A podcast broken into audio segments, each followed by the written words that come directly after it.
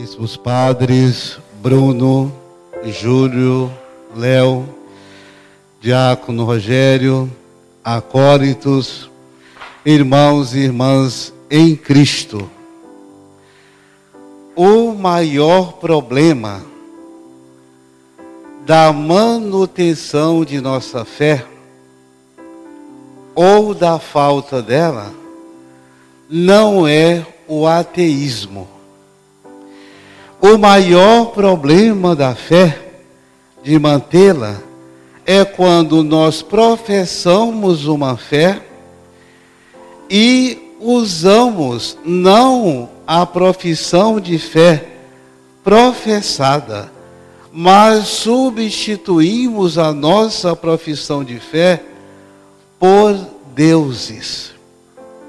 Quantos deuses nós colocamos sobre nossos altares interiores?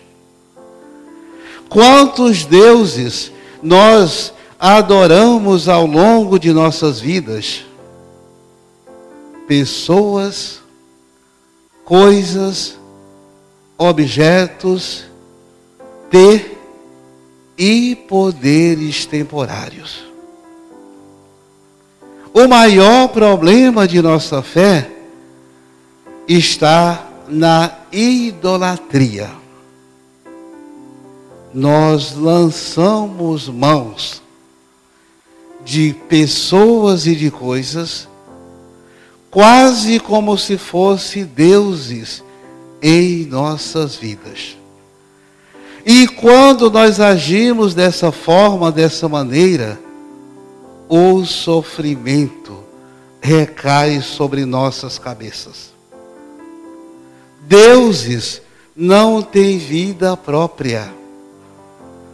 Deuses não têm história da salvação. A idolatria não nos eleva à santidade.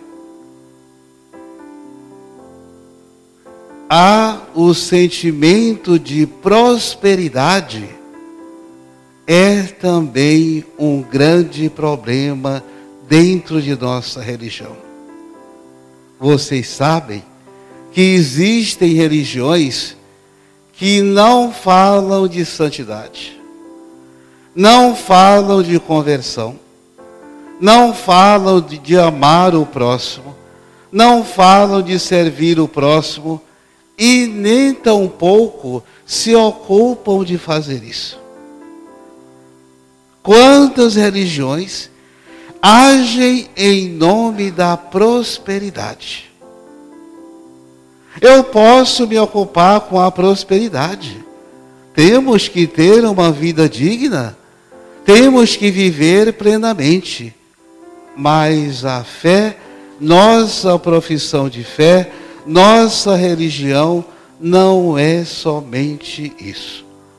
Portanto, o evangelho de hoje, o mestre da lei interroga a Jesus com muita veemência: Mestre, qual é o maior e o primeiro mandamento da lei?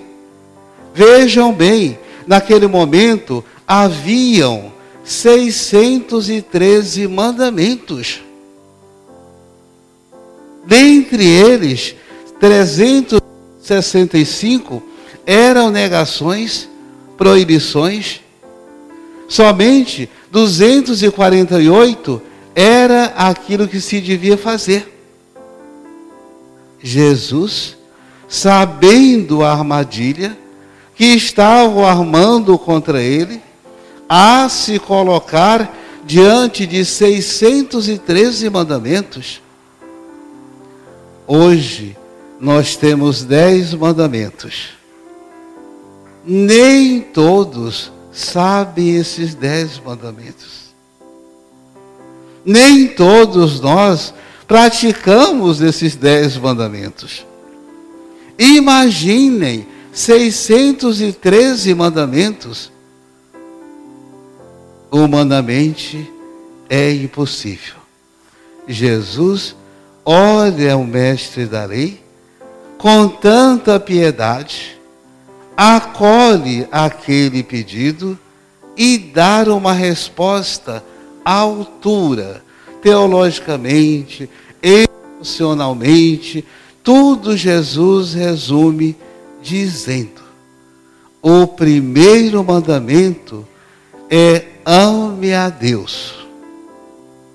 Deus não é somente a prática do amor, Deus é o amor pleno. Deus não é somente a prática da justiça, Deus é a própria justiça, é a fonte, Ele existe por si mesmo. Não existe outra fonte senão o próprio Deus. Deus é a fonte da bondade, é a fonte da justiça, é a fonte da santidade, é a fonte da criação. E quando ele diz, ame o teu próximo como a ti mesmo, a Deus e ao próximo como a ti mesmo, Jesus estava dizendo para nós o seguinte: olha, se você diz que ama Deus, que você nunca viu, a Deus ninguém jamais viu, mas a sua obra está diante de nós. Nós somos a imagem, a obra, a semelhança de Deus. O objeto do amor de Deus é você. O sentido do amor de Deus é cada um de nós. E o que Jesus fala exatamente, olha, se você nunca viu Deus, mas a obra de Deus está diante de você, aplique esse amor de Deus nos seus irmãos. É terrível a gente pensar. Se eu não amo o meu irmão que eu me relaciono, vejo, convivo e digo que amo a Deus, eu estou mentindo. Se eu digo que amo a Deus e não perdoo o meu irmão, a minha fé é uma mentira. Se eu digo que amo a Deus e não acolho, não me preocupo com o próximo, a minha fé é uma inverdade. A fé, meus irmãos, precisa de uma opção, precisa de um fazer precisa de compromisso. São Paulo diz: só o amor é paciente, é bondoso, é misericordioso, tudo suporta e tudo crê. O amor não é invejoso, o amor quer o bem do outro plena e definitivamente. E digo aos, aos senhores e senhoras: o verbo amar, ele está cheio de ambiguidade. Há quem reduza o verbo amar para reproduzir sentimentos fugazes. Há quem reduza o verbo amar para evocar uma emoção passageira. Há quem evoque o verbo amar para tirar proveito das pessoas. Há quem evoque o verbo amar para manifestar uma declaração vazia, pueril, sem nenhum compromisso para com o outro. E quando se lembra que a nossa fé, o fundamento de tudo, é a nossa capacidade de amar, significa que não se pode estar de mãos vazias. São Paulo lembra: quem ama o seu próximo já cumpriu plenamente os mandamentos do amor o mandamento da lei de Deus. Quem ama o seu próximo pode dizer com toda segurança que está amando a Deus encarnado nos irmãos. Quem ajuda o seu próximo pode se colocar com toda segurança que está servindo a Deus dos pobres.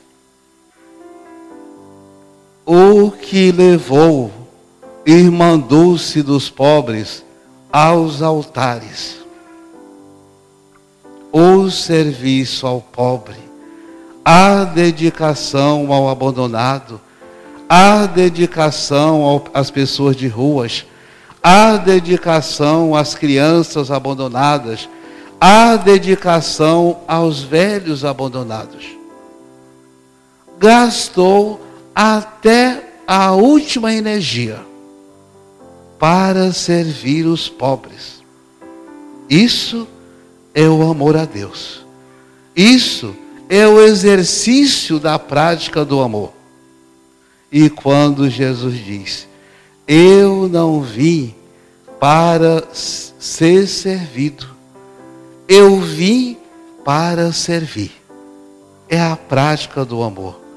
Vamos examinar nossas consciências ao longo dessa semana e olhar um pouco o que nós estamos fazendo com a prática do amor em nossas vidas.